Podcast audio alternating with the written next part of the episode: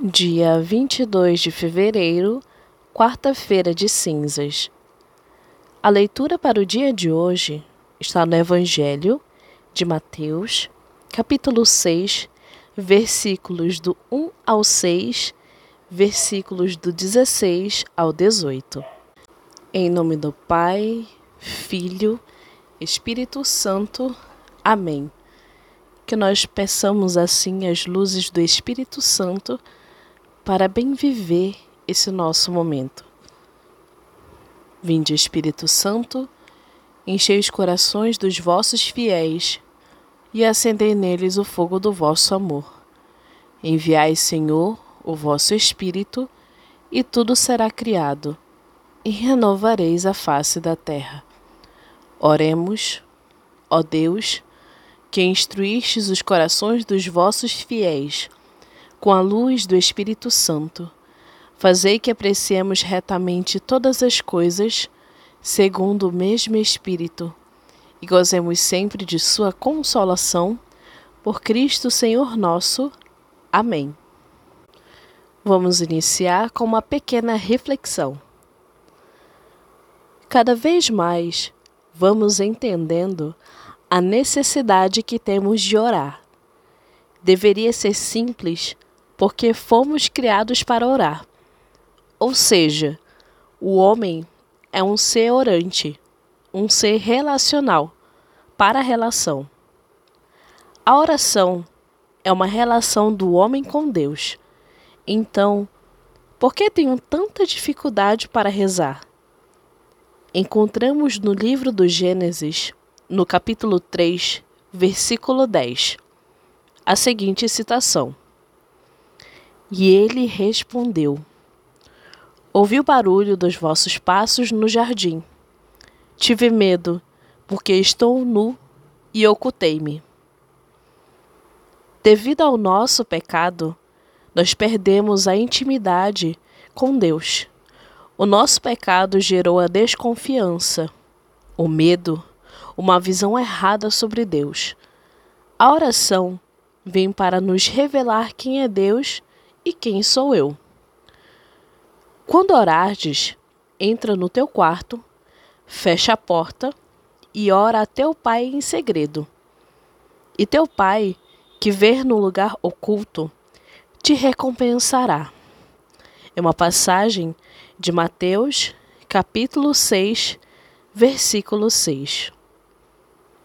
Eis o convite que Jesus nos faz para esta quaresma orarmos assim com sinceridade, de estabelecermos um hábito de orar para que o Pai nos dê a recompensa.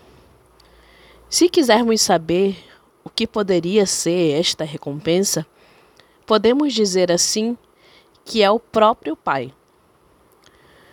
O jejum é uma forma de oração, no qual eu irei mortificar os apetites da minha carne e os meus desejos desordenados para ser inteiramente de Deus. Percebemos que esta quaresma nos anima nessa prática, para estarmos mais atentos ao que viveremos na Semana Santa, sem que nos dispersemos com futilidades. O jejum nos leva à autenticidade de quem nós somos. O tempo propício para a caridade no ato da esmola. Aqui merece uma atenção que o Papa Francisco já nos chamou. A esmola ela não pode ser livrar-se de um incômodo, de um inconveniente, mas a esmola é tocar na carne de Cristo.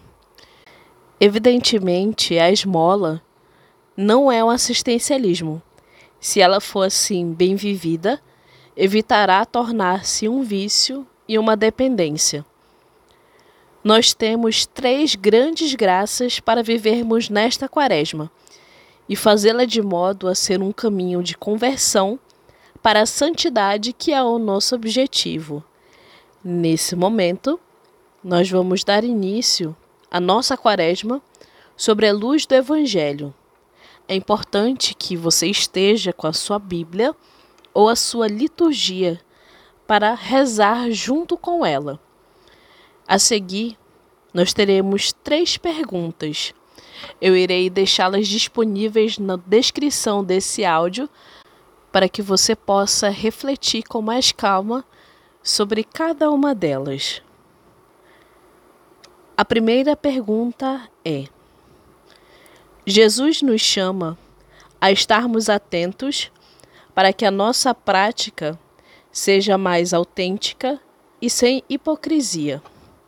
Ore ao Senhor pedindo a graça da autenticidade e escreva. Pergunta de número 2. Lendo mais uma vez o que o Evangelho fala sobre o jejum, a oração e a esmola, e ainda tendo por base a explicação acima, escreva os seus propósitos para esta quaresma e apresente ao Senhor. Pergunta de número 3. Louve e agradeça ao Pai que reservou a recompensa do céu para você e que neste período quer dar-lhe a graça da santidade e escreva. Então você pode parar o áudio, voltar nas perguntas e assim responder a cada uma delas no seu tempo. vamos para a última parte que se chama Para ajudar a rezar. O título é Fazei penitência. Fixemos atentamente o olhar no sangue de Cristo e compreendamos quanto é precioso aos olhos de Deus, seu Pai, esse sangue que, derramado para nossa salvação, ofereceu ao mundo inteiro a graça da penitência. Percorramos todas as épocas do mundo e verificaremos que em cada geração o Senhor concedeu o tempo favorável da penitência a todos os que ele quiseram converter-se.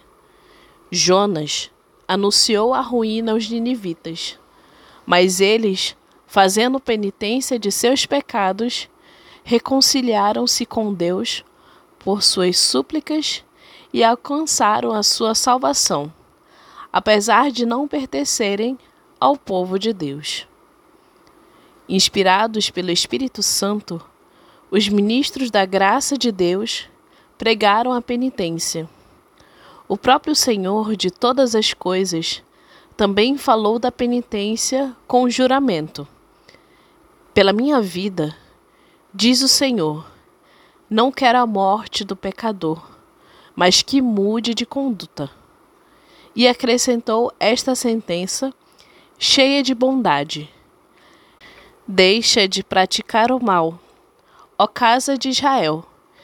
Dize aos filhos do meu povo: Ainda que vossos pecados subam da terra até o céu, ainda que sejam mais vermelhos que o escarlate, e mais negros que o silício, se voltardes para mim de todo o coração e disserdes: Pai, eu vos tratei como um povo santo, e ouvirei as vossas súplicas.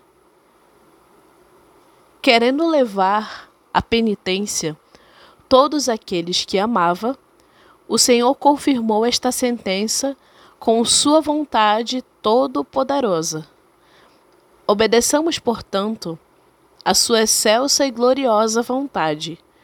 Imploremos humildemente a sua misericórdia e benignidade. Convertamo-nos sinceramente ao seu amor. Abandonemo-nos às obras más, à discórdia e à inveja que conduzem à morte. Sejamos humildes de coração, irmãos, evitando toda espécie de vaidade, soberba, insensatez e cólera, para cumprirmos o que está escrito. Pois diz o Espírito Santo: Não se orgulhe o sábio em sua sabedoria, nem o forte com a sua força, nem o rico em sua riqueza. Mas quem se gloria, glorie-se no Senhor, procurando e praticando o direito e justiça. Antes de mais nada, lembremos-nos das palavras do Senhor Jesus, quando exortava a benevolência e a longanimidade. Sede misericordiosos, e alcançareis a misericórdia. Perdoai, e sereis perdoados. Como tratardes o próximo, do mesmo modo sereis tratados. Dai, e vos será dado. Não julgueis, e não sereis julgados. Fazei o bem, e ele também vos será feito. Com a medida com que medirdes, vos será medido.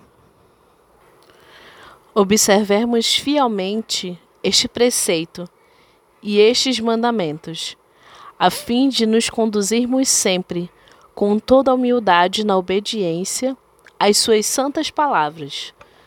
Pois eis que diz o texto sagrado: Para quem hei de olhar, senão para o manso e humilde que treme ao ouvir as minhas palavras? Tendo assim participado de muitas grandes e gloriosas ações, corramos novamente para a meta que nos foi proposta desde o início, a paz. Fixemos atentamente o nosso olhar no Pai e Criador do universo e desejemos com todo ardor os seus dons de paz e seus magníficos e incomparáveis benefícios. Que nós possamos assim agradecer a Deus pela reflexão, o roteiro do dia de hoje, confiando assim a nossa mãezinha, que ela possa proteger a cada um de nós, proteger a sua família, o seu lar, onde você estiver. Ave Maria, cheia de graça, o Senhor é convosco. Bendita sois vós entre as mulheres, bendito é o fruto do vosso ventre, Jesus. Santa Maria, Mãe de Deus, rogai por nós, pecadores, agora e na hora de nossa morte. Amém. Em nome do Pai, Filho, Espírito Santo. Amém. Paz e bem.